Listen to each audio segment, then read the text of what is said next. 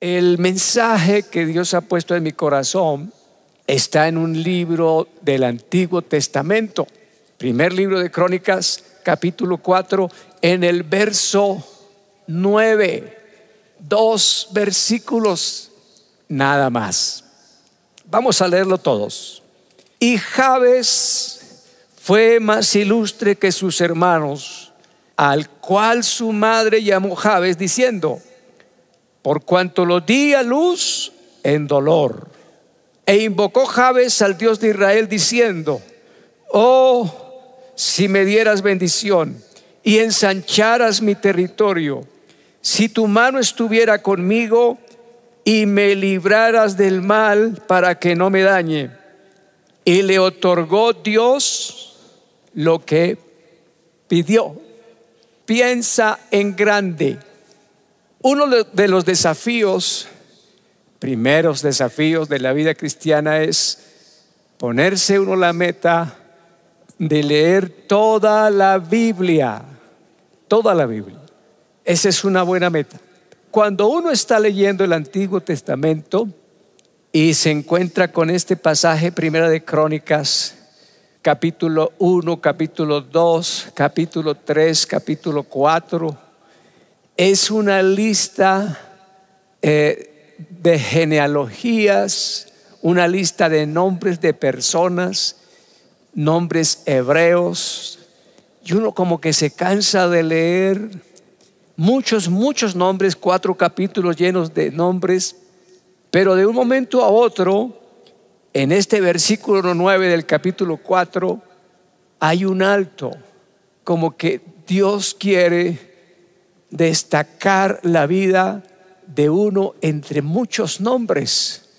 Y precisamente se refiere al nombre de Javes. En medio de una multitud, Dios lo puede mirar a uno. Amén. Ahí hay una enseñanza ya. Puede que haya muchas personas, Dios está observando su vida. Se interesó en usted. Así pasó con este señor llamado Javes. Pero hay dos palabras muy interesantes que las vamos a leer. Y eso nos va a causar mucho interés por el mensaje. La primera palabra es, y Javes fue más ilustre que sus hermanos.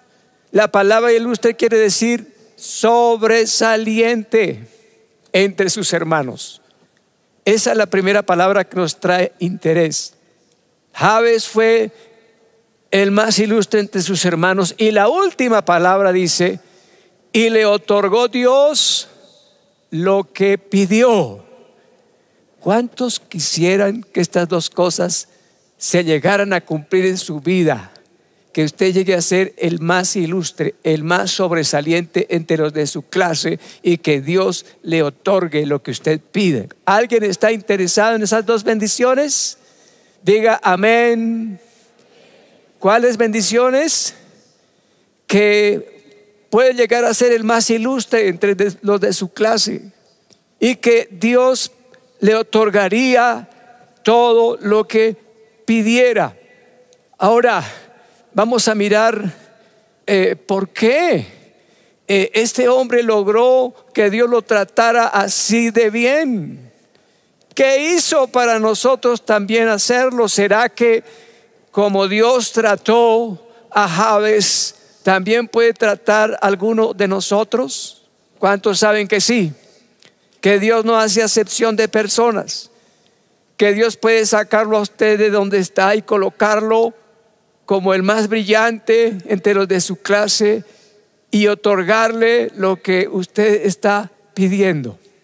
Vamos a observar un poquito acerca del nombre. Observemos el nombre de Javes, porque dice la palabra que su mamá le puso ese nombre por cuanto lo dio en momentos de dolor. Javes, hijo de mi dolor. Bueno, tal vez este hijo le causó muchos problemas a su mamá en el embarazo o en el tiempo del nacimiento. Tal vez la mamá casi se muere por ese parto, ese alumbramiento, o tal vez fue la época más dura y este muchachito le recordaba a la mamá su peor momento y ese nombre parecía no ser de tanta bendición. Javes, el dolor de su mamá.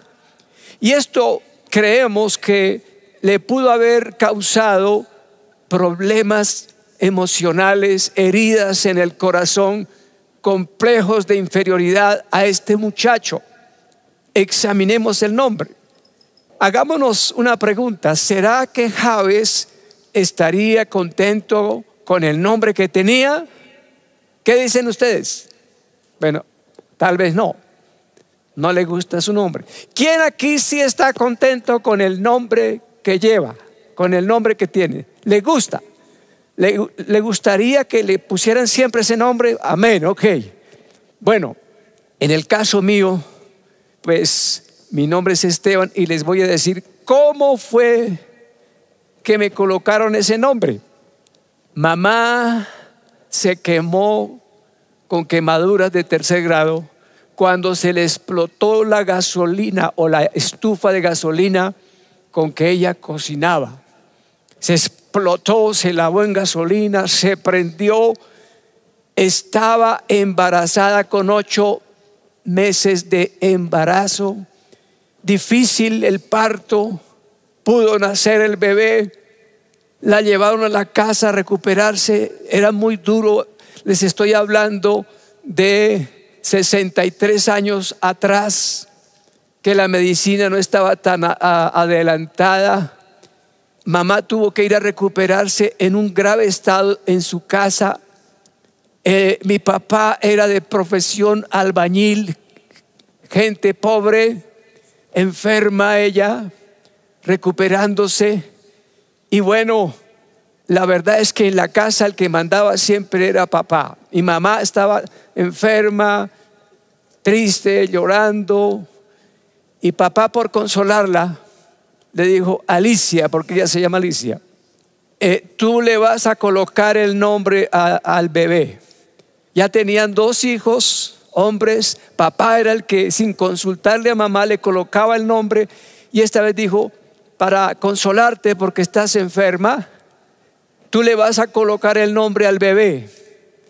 En esta bolsita yo he colocado tres nombres. El que tú saques ese es. Qué generoso, ¿verdad?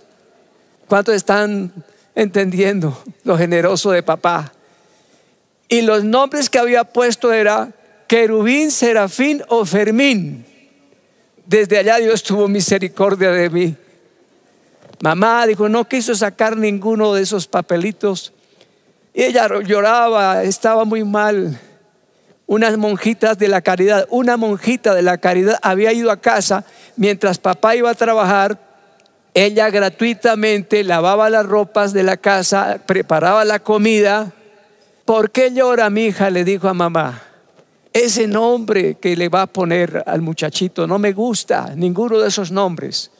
Deja que yo voy a ayudarte. Llegó papá cansado de trabajar y le dijo, ay, su reverencia, así le decía a la monja que nos ayudaba. ¿Cómo yo podré pagarle? Nunca le podré pagar lo que usted hace por nosotros. Y la monjita dijo, ¿cómo que no me puede pagar? Hay una forma como usted me puede pagar. ¿Cuál es? Déjeme que yo le coloque el nombre al bebé. Y ella tenía un sobrenombre religioso que les ponen a ellas. Ella se llamaba Sor Esteban. Y así fue que se unieron con mamá y me pusieron ese nombre. Ahora, estamos mirando el nombre de Javes que eh, un, nombre que posiblemente no le gustaba mucho, pero lo que nos causa interés en este mensaje es cómo fue que Javes llegó a ser el más ilustre de todos y cómo fue que Dios le otorgó todo lo que él pidió. ¿Qué hay que hacer? Dios puede hacer lo mismo conmigo. Dios no hace acepción de personas y creo que me ha traído en el tiempo indicado para darle a usted el mensaje preciso. No importa su situación, Dios puede llegar a ponerlo a usted como el más ilustre entre los de su clase, alguien que diga, alabado sea Dios. Y Dios quiere responderle realmente a todas sus peticiones, alguien que se alegre y le dé un aplauso a Dios. Fuerte.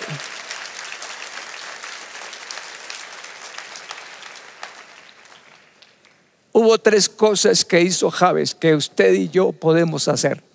Tenemos el mismo Dios que Javes. La primera fue que él pudo vencer sus problemas emocionales, esos problemas que traen tanta inseguridad. Él pudo superarlos. Las heridas emocionales surten un efecto de lo que yo llamo las tres R's, para que no se le olvide, tres R's. O le produce resentimiento, o le produce rebeldía, o le produce rechazo. ¿Cómo es? Resentimiento, rebeldía o rechazo. ¿Producto de qué? De problemas emocionales. En el caso mío, estaba herido, nací herido con las heridas del rechazo, porque no fui un hijo deseado. Los padres eran muy pobres, tenían dos hijos varones. Cuando se supo la noticia de que mamá quedó embarazada, pues no fue buena noticia. ¿Para qué vamos a tener más criaturas si somos pobres? Tienes que abortar a esa criatura. Y ¿Cuántos saben que el bebé recibe el impacto del rechazo aún estando en el vientre de, la madre? Estaban listos para cometer su aborto en ese tiempo. Mamá, una señora de la religión tradicional, tiene un sueño esa noche. Un ángel se le aparece en el sueño y le grita, no salgas de la criatura porque será un sacerdote. Mamá pensó que iba a tener un curita, pero no era un curita, era un pastor, y por eso le estoy predicando acá. Y gracias a Dios por ese sueño, no cometieron el aborto. Aplauda al Señor, apláudalo. Aunque mi padre y mi madre me dejaren con todo, Dios me recogerá.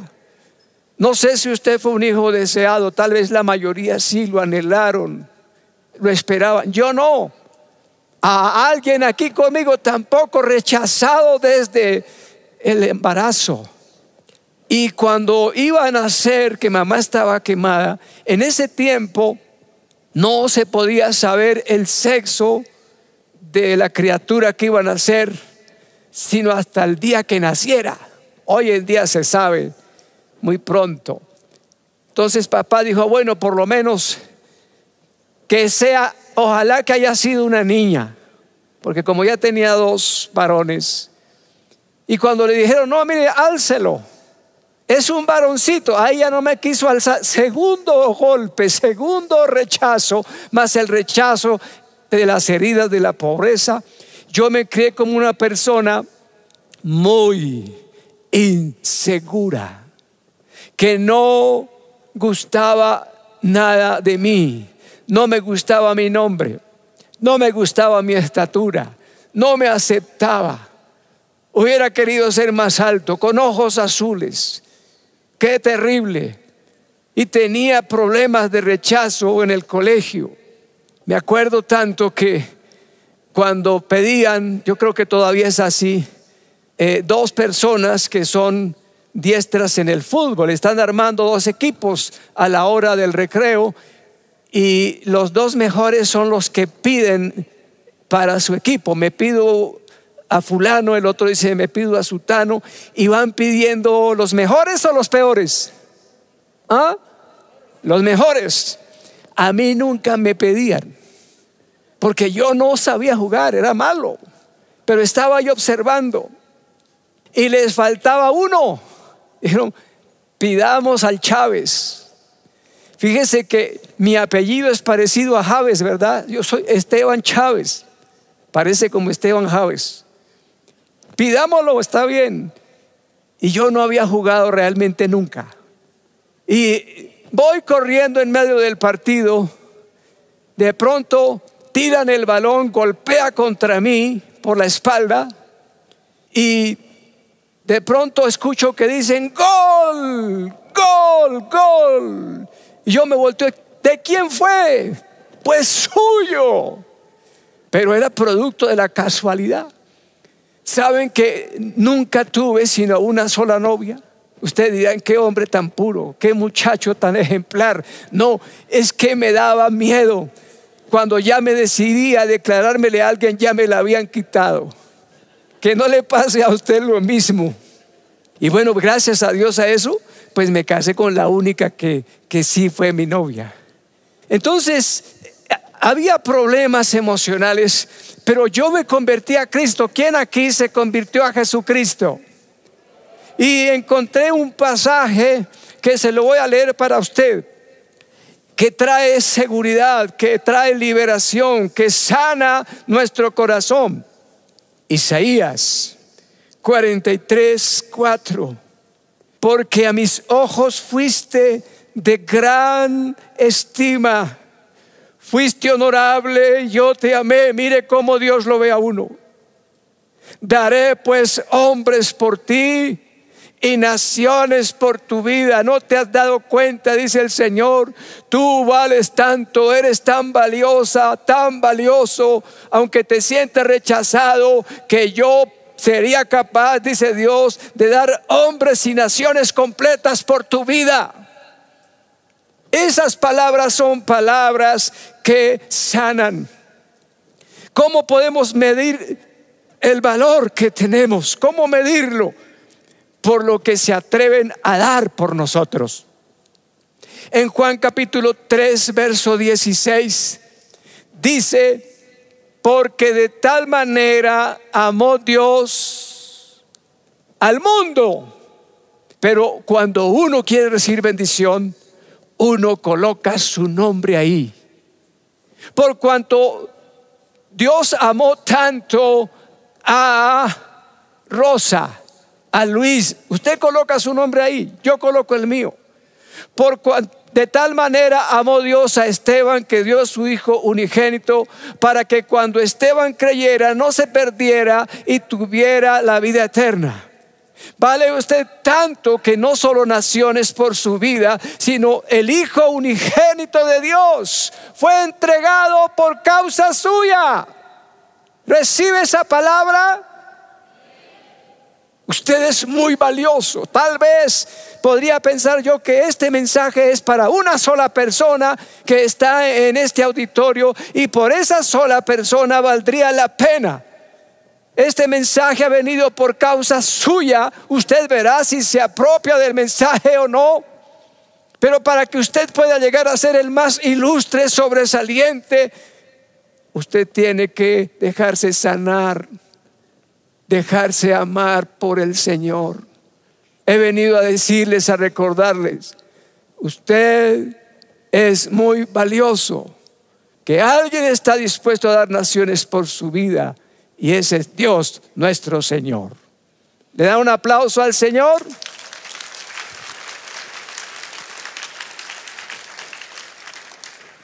A mí me sanó, a mí me dio seguridad a mí me trajo liberación.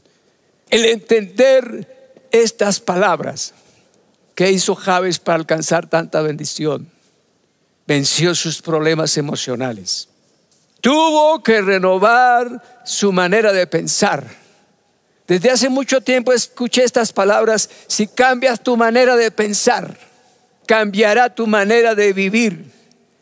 Abraham hablando con Dios, Dios estaba buscando un hombre a quien pudiera usar, a quien pudiera eh, encargarle grandes cosas.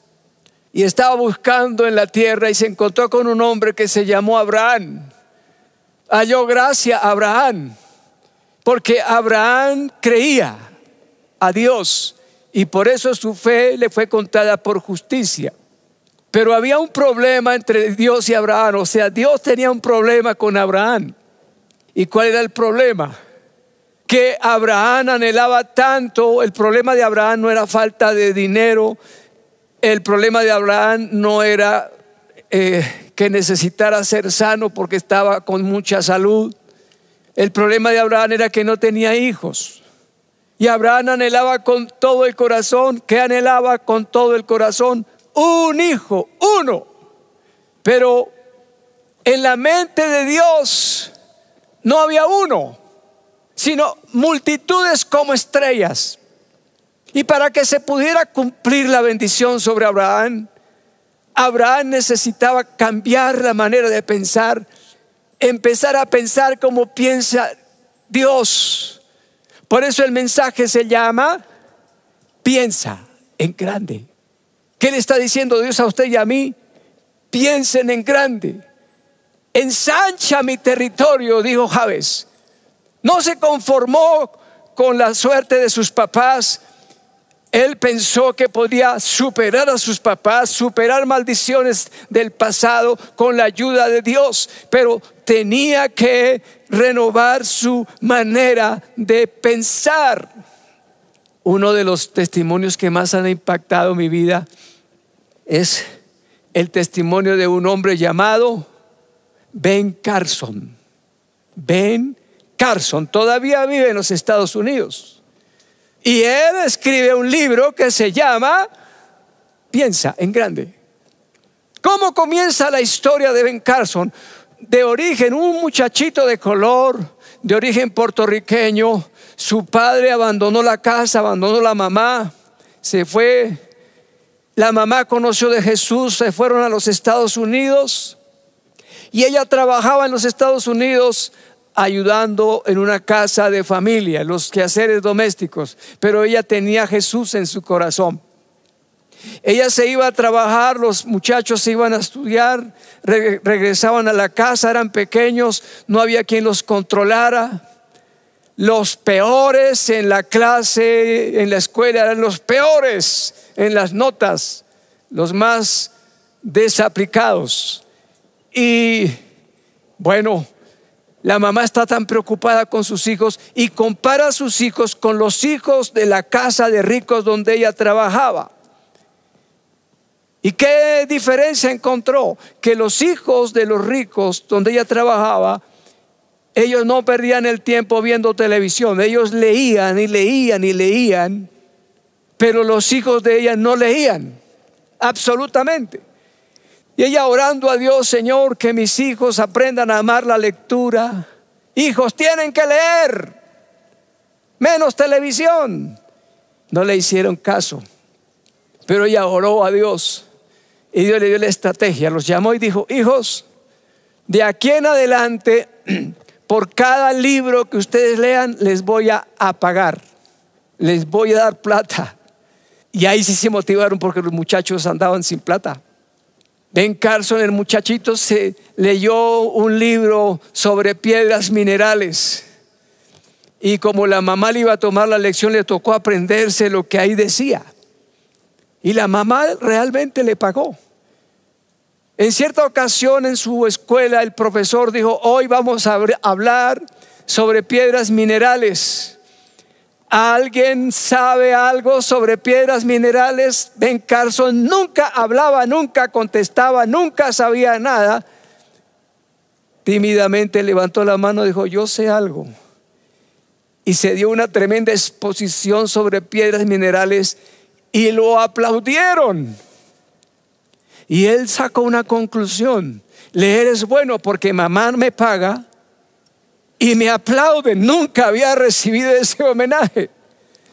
Ben Carson, este muchachito descubre la, la hermosura de la lectura lo importante que es no perder el tiempo y empieza a animarse por la lectura, lee, lee, lee, y entre más lee, más suben sus notas en el colegio, pasa de ser el último a ser el mejor, el, el más ilustre, el sobresaliente en la secundaria. Cambió tanto su mente la lectura que soñó en algo grande, en ser un médico, estudió medicina, estudió en la Universidad de Harvard y eh, se graduó con la especialización en médico psiquiatra o médico cirujano y fue famoso por la separación más difícil de los siameses que hubiera podido darse. Dos niños que seguro que si los separaban se morían, pero él era ya cristiano, imponía las manos y era un gran profesional. Fíjese de dónde se levantó Ben Carson, de un niño de color pobre que no leía, el peor de la clase pero confió en Dios, alabado sea el Señor. Pensó en grande, puso un sueño y Dios, ¿qué es lo que está diciéndonos a nosotros en esta tarde? Que no importa si usted de color o no de color, el barrio donde viva, si la vida no lo ha premiado con muchas oportunidades, usted ha llegado a pensar de mí, no va a salir nunca nada sobresaliente, no es cierto, revélese contra ese mal pensamiento, porque Dios tiene planes con su vida para ser una persona ilustre. Den el aplauso al Señor.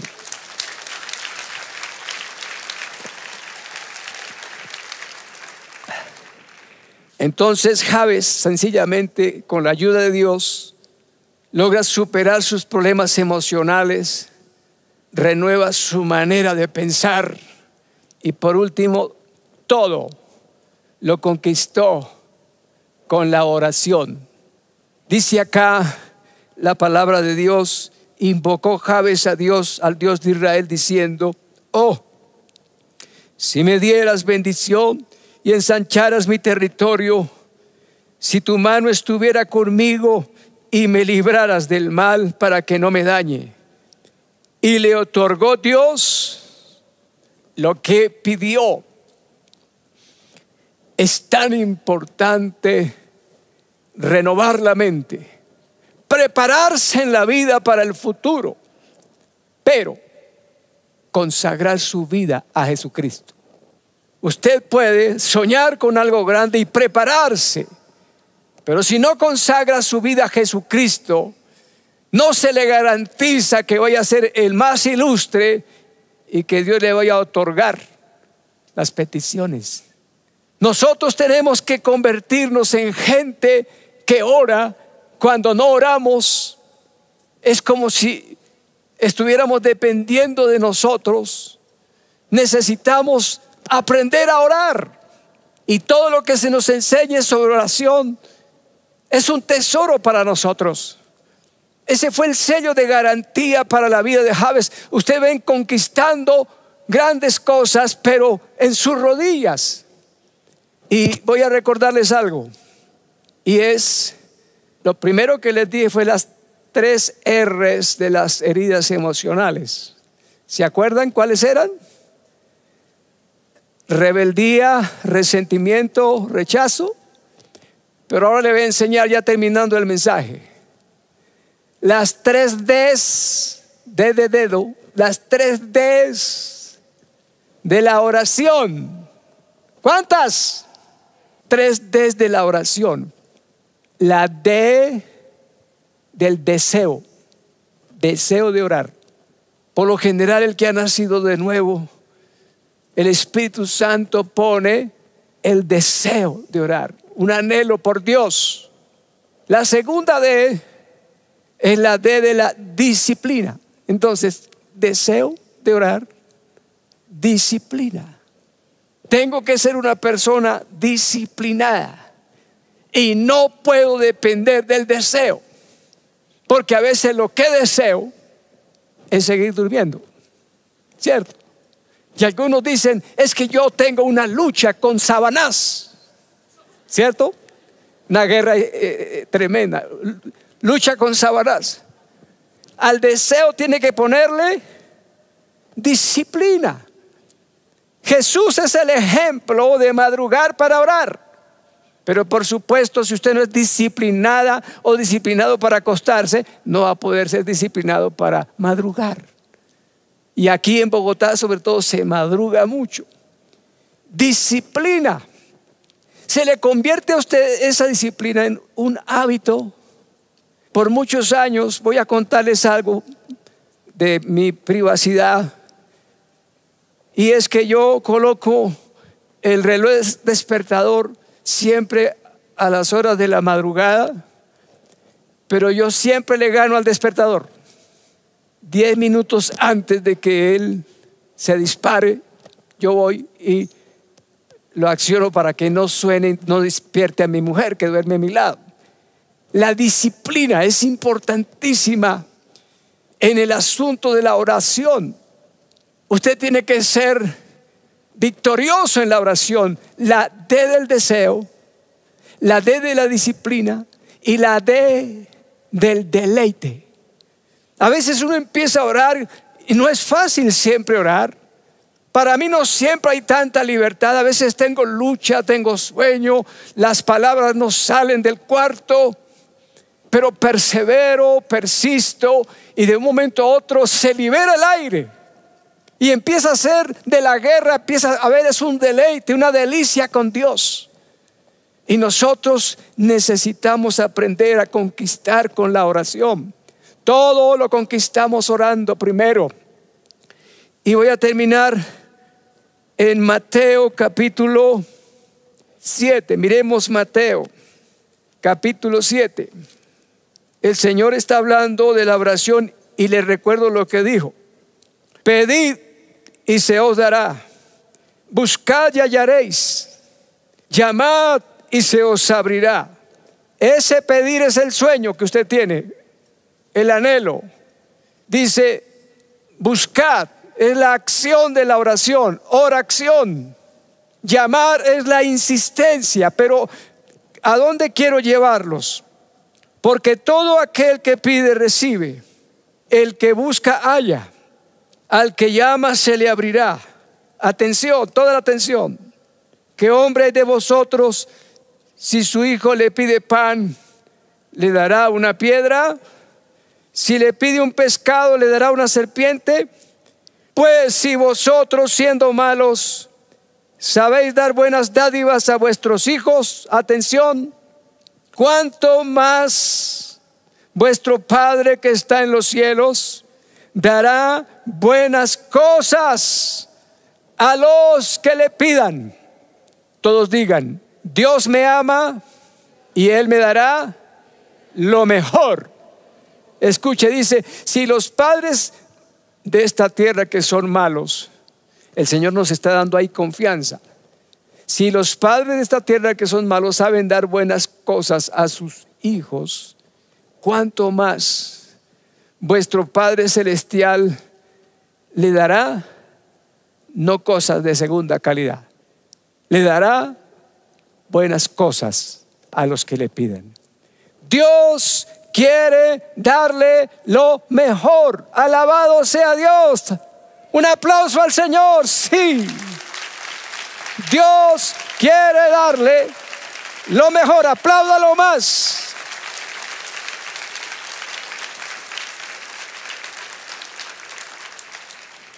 Dios quiere darle el mejor esposo. Wow. La mejor esposa Dios quiere darle lo mejor.